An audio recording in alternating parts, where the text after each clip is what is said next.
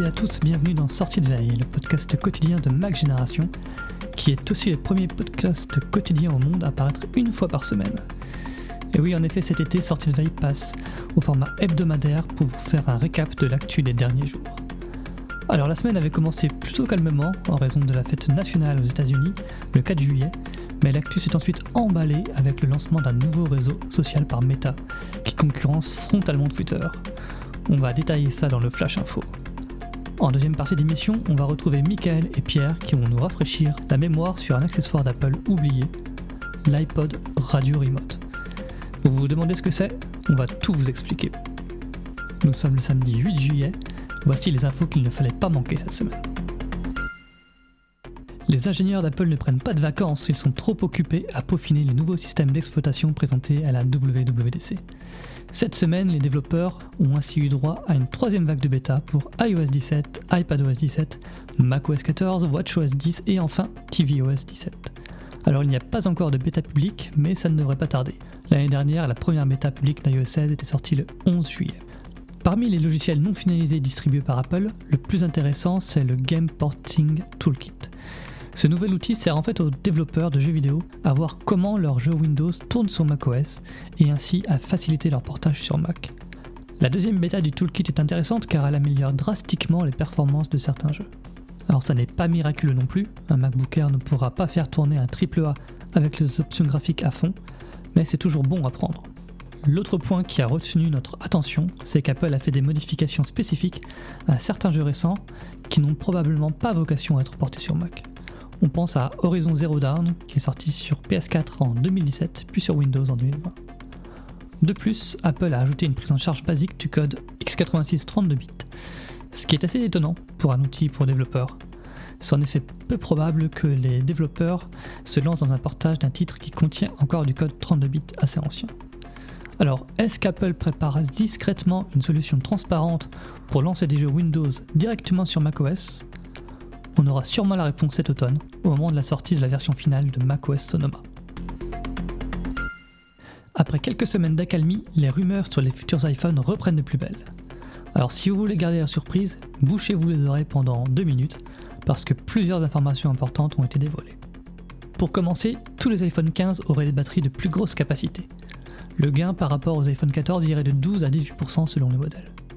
On espère que cela incitera enfin Apple à autoriser la charge inversée, une fonction qui permettrait de charger ses AirPods en les posant au-dedans de son iPhone. Le deuxième bruit de couloir concerne les couleurs. L'iPhone 15 Pro et le 15 Pro Max seraient disponibles dans un rouge très profond. Alors ça correspondrait à un rouge cramoisi.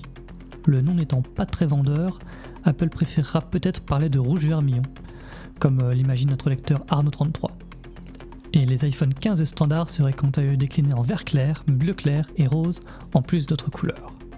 Enfin, un analyste croit savoir que le prix de l'iPhone 15 Pro Max va augmenter.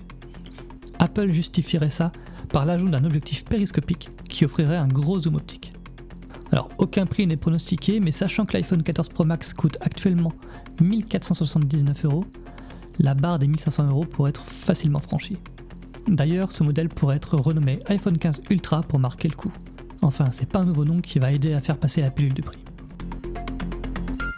L'actualité la plus lue et la plus commentée cette semaine sur Mac Génération et e-Génération, ce n'est pas une rumeur sur l'iPhone 15 ni une prise de position polémique, non. C'est l'arrêt de l'application à mes côtés d'Enedis. Il faut croire que cette application était très appréciée. Cette application iOS et Android permettait de suivre jour le jour les pannes de réseau ainsi que la consommation électrique de son domicile. C'est utile pour identifier les éventuelles surconsommations et prendre des mesures pour faire des économies. Avec un petit boîtier supplémentaire connecté au compteur Linky, il était même possible de suivre sa consommation en temps réel. En réalité, ces services ne disparaissent pas et Nedis a fait le choix de mettre un terme à ses applications mobiles au profit de son site web qui a été optimisé pour les smartphones et les tablettes. Donc si vous utilisiez l'app, vous devez donc vous rendre maintenant sur enedis.fr. Attention chérie, ça va couper. La polémique de la semaine, on la doit à Emmanuel Macron. À la suite des émeutes qui ont éclaté dans plusieurs villes après la mort de Noël, le président de la République avait reçu mardi 220 maires concernés par ces troubles. Lors de cette réunion, Emmanuel Macron a évoqué l'idée de réguler ou de carrément couper les réseaux sociaux en cas de crise. Cette menace a été brandie en raison de l'utilisation des Snapchat, TikTok et autres Telegram par des émeutiers pour partager leurs méfaits voire pour organiser des rassemblements illégaux. Des pays ont déjà utilisé cette méthode lors de différents événements, mais ce ne sont clairement pas des exemples à suivre. On parle en effet de régimes autoritaires comme l'Iran, la Turquie ou encore la Russie, qui coupent les réseaux sociaux pour réfréner les mouvements de contestation. Si elle était appliquée en France, cette mesure poserait tout un tas de problèmes techniques et porterait surtout atteinte aux libertés individuelles. Devant le tollé qu'a provoqué cette idée radicale, la majorité présidentielle a vite rétro-pédalé. Dès le lendemain, le cabinet du ministre délégué au numérique a déclaré que ce n'était pas une option envisagée. Un député Renaissance, Éric Botorel, a quant à lui plaidé une expression malheureuse de la part du président et assuré que ce n'était pas une option qui était sur la table. A priori, l'affaire est close.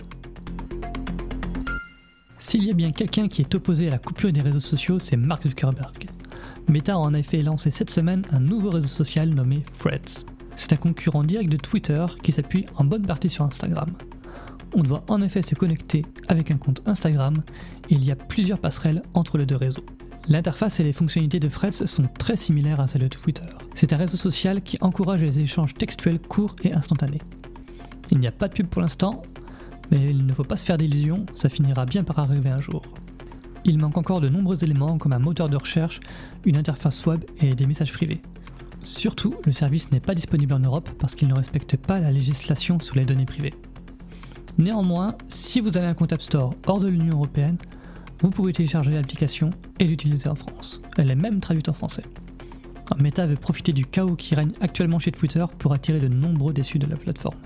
Threads a réalisé un démarrage canon puisque 30 millions de curieux l'ont déjà rejoint. Comme on pouvait l'imaginer, ça ne plaît pas du tout à Twitter, qui menace d'attaquer en justice Meta pour violation de sa propriété intellectuelle.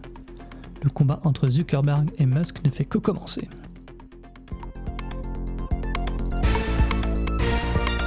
L'iPod a révolutionné notre manière d'écouter de la musique, mais justement, on n'est pas obligé d'écouter tout le temps de la musique.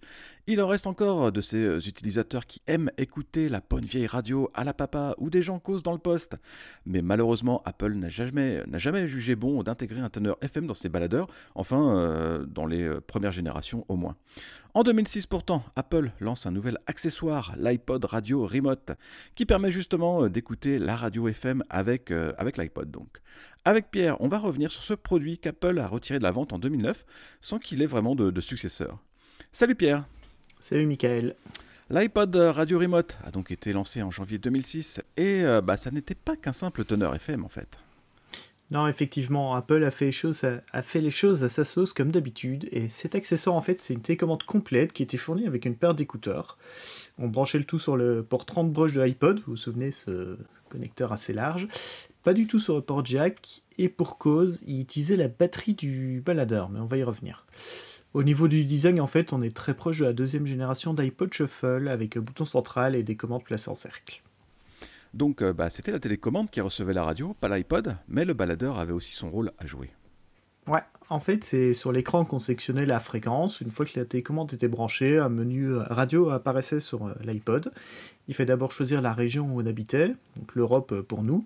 Et puis ensuite, on avait une interface avec une grille pour sélectionner une fréquence. La molette permettait de naviguer dans un bord FM.